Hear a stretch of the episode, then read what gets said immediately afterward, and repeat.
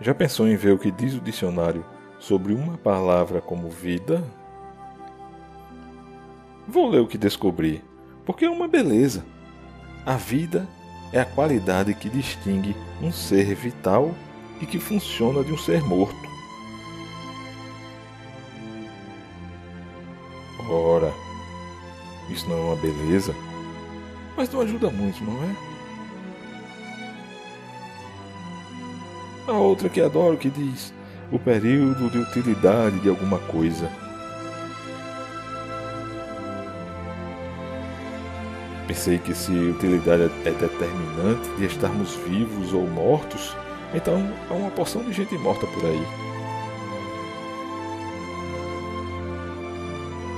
A definição de que mais gosto é a terceira: passar por ou passar o período de duração. Sabe, a maior parte de nós está realmente passando por e passando o período de duração. Não são muitos entre nós que estão realmente vivos e vivendo plenamente. O problema é que, enquanto vocês deixarem suas vidas nas mãos de outras pessoas, nunca hão de viver. Você tem que assumir a responsabilidade de escolher e definir a sua própria vida.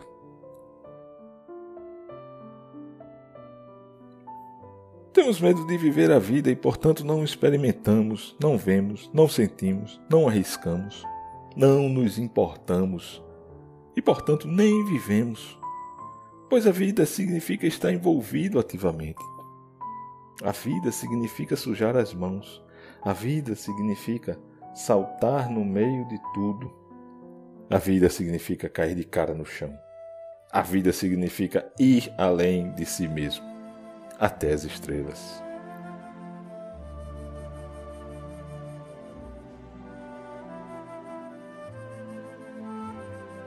Durante toda a sua vida, você recebeu você. Você se tornou você. Você aprendeu a ser você.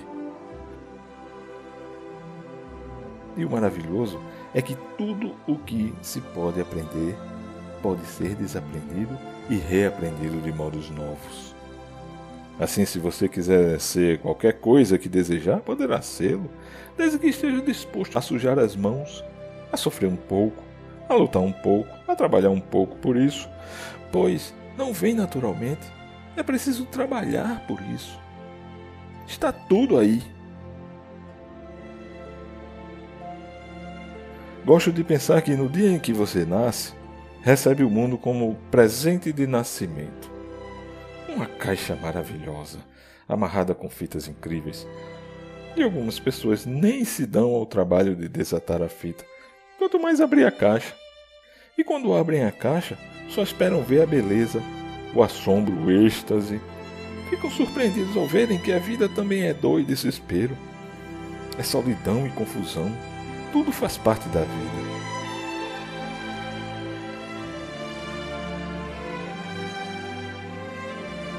Não sei o que pensam, mas eh, eu não quero passar ao largo da vida. Quero conhecer todas as coisas dessa caixa. Essa caixinha se chama dor. Bem, também é minha. Eu vou abrir a dor, experimentar a dor. Essa caixinha se chama solidão. E sabem o que acontece quando abro a caixa marcada solidão? Experimento a solidão. E quando vocês me dizem, sinto-me só, Posso compreender a sua solidão um pouco melhor e então podemos nos juntar e nos dar nossas mãos solitárias. Quero conhecer todas essas coisas, pois sei que também posso aprender o enlevo.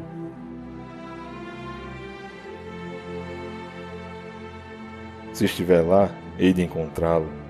Sei que pude transformar a dor em prazer, e você também pode fazer isso. Não há nada que eu possa fazer que você também não possa. Não sou sobre-humano. Tudo o que sei fazer, você também sabe. E alguns de vocês sabem fazê-lo muito melhor. E se não tem isso, não é porque não o possuam, é porque não estão trabalhando por isso. Está aí e é seu.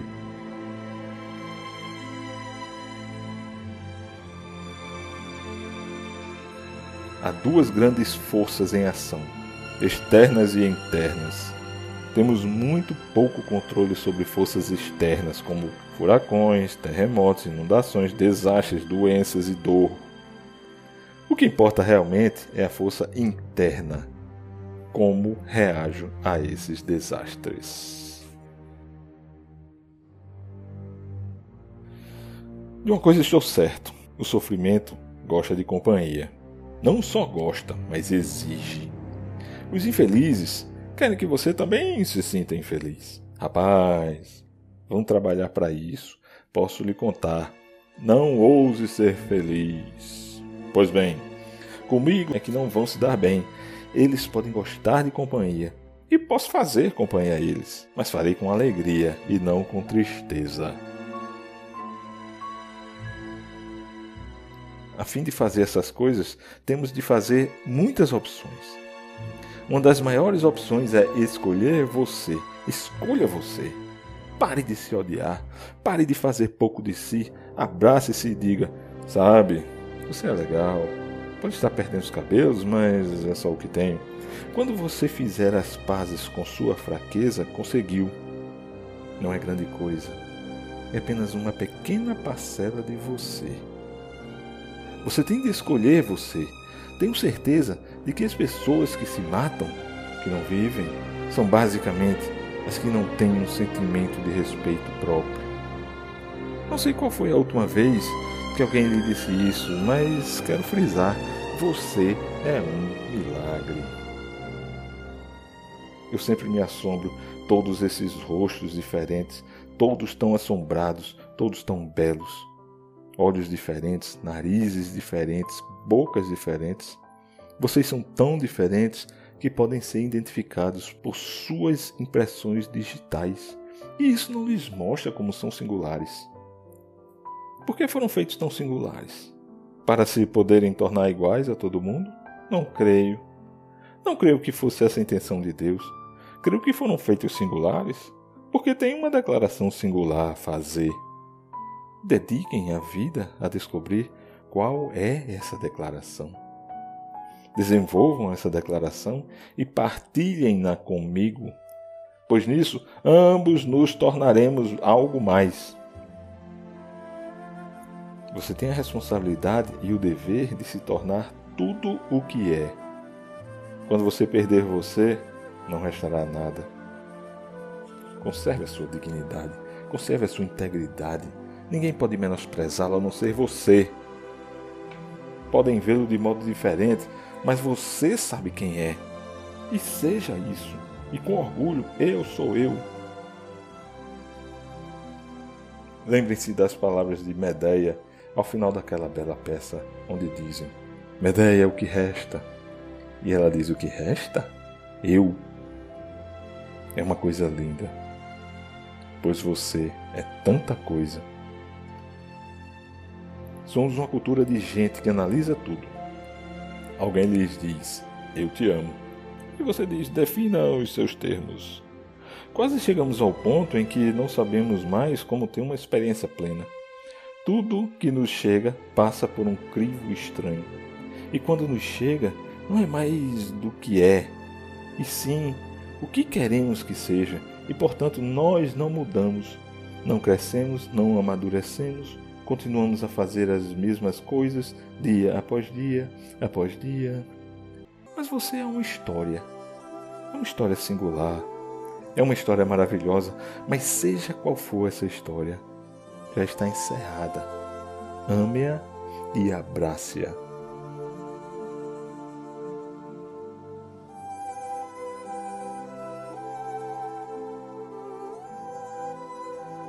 Torne a inventar o perdão. Você nunca poderá escolher a vida até aprender a perdoar. Você perdoa as pessoas que lhe fizeram mal, aprendendo a perdoá-las e dizendo: está bem. Pois, se não o fizer, carrega essas coisas nas costas como um peso morto, e esse peso o derruba. Assim, não carregue o seu passado por aí como um peso morto. Largue-o, aprenda com ele e largue-o. Então, você é um passado, mas também é um futuro. Você sabe disso. Mas quem pode julgar o que será o futuro? Ninguém. Assim, por que se preocupar com o futuro? As únicas pessoas que enriquecem preocupando-se com o futuro são as companhias de seguro. Elas põem todo tipo de ideias estranhas na nossa cabeça quanto a termos de nos proteger contra todas as coisas, de modo que nos preocupamos com a preocupação. Mas você também é um presente, você é um agora, com a vontade, o intelecto, o desejo e o êxtase, você pode tornar-se tudo o que quiser e agora em diante.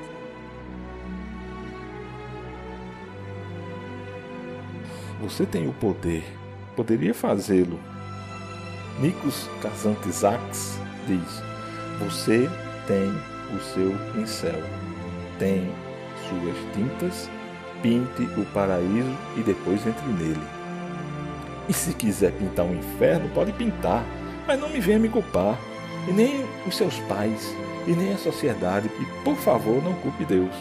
Você assume toda a responsabilidade por pintar o seu próprio inferno.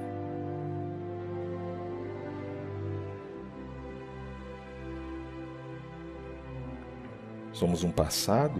Sim. Somos um futuro? Sim. Mas a coisa verdadeira a que temos de nos dedicar, nos escolher a vida, é escolher a vida no presente, agora mesmo. Porque isso que importa. Porque somos também um potencial. Mas a fim de desenvolver esse potencial, vamos livrar-nos do ser autodestruidor. E rapaz, como estamos cheios disso, temos de nos livrar dos não faça temos que nos livrar dos nuncas. Temos de nos livrar dos não posso. Temos de nos livrar dos não. Que palavra mais negativa. Temos de nos livrar dos impossível. Não há nada impossível. Temos que nos livrar dos sem esperança. Não há nada sem esperança. Estas são palavras para tolos e não para gente inteligente. Apague-as do seu vocabulário. Nunca diga nunca. Impossível. Claro que é possível. Os maiores sonhos jamais realizados por homens e mulheres foram considerados impossíveis, e alguém provou que o impossível era possível. Diga sim à vida, sim ao assombro, à alegria, ao desespero, sim à dor, sim ao que você não entende. Sim, experimente o sim, experimente sempre. Experimente possível. Experimente esperançoso. Experimente farei. E experimente posso.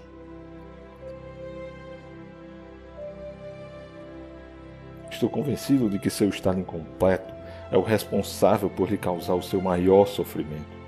Torne-se tudo o que você é. Abrace-o. Mas isso não basta. Você pode dizer, isso parece muita coisa, mas continue a fazê-lo pois é a obra de uma vida. Descubra novos conhecimentos, novas habilidades, nova criatividade. Você poderia viver até os 500 anos e ainda estar produzindo loucamente. Outra coisa que vocês têm de saber enfrentar e selecionar é a morte. Temos que fazer as pazes com a morte a fim de escolher a vida, pois a morte é uma amiga incrivelmente boa. Ela nos diz que não vivemos para sempre. E se você quiser a vida, é melhor vivê-la agora, pois se esperar, ela pode não estar mais lá.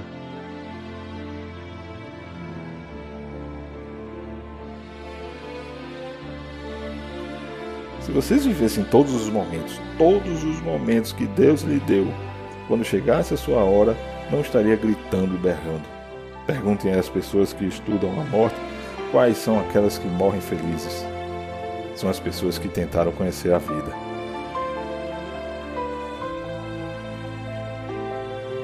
Não é maravilhoso? Não há nada a temer da morte, nada a temer. É o maior desafio que temos.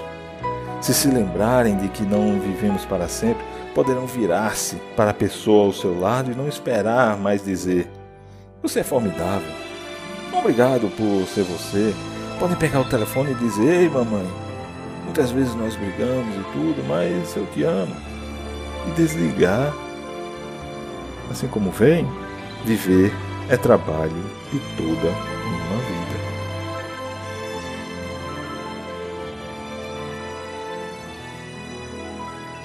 Mas é necessário vivê-la. Mergulhem nas caixas, abram todas, digam: são todas minhas. É minha prerrogativa. Tenho direito a elas. Você é o dom de Deus a você.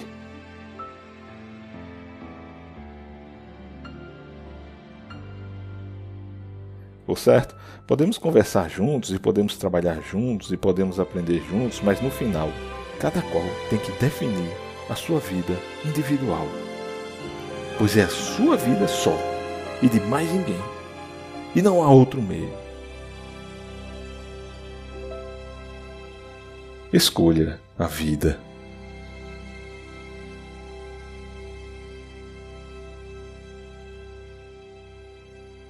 Léo Buscaglia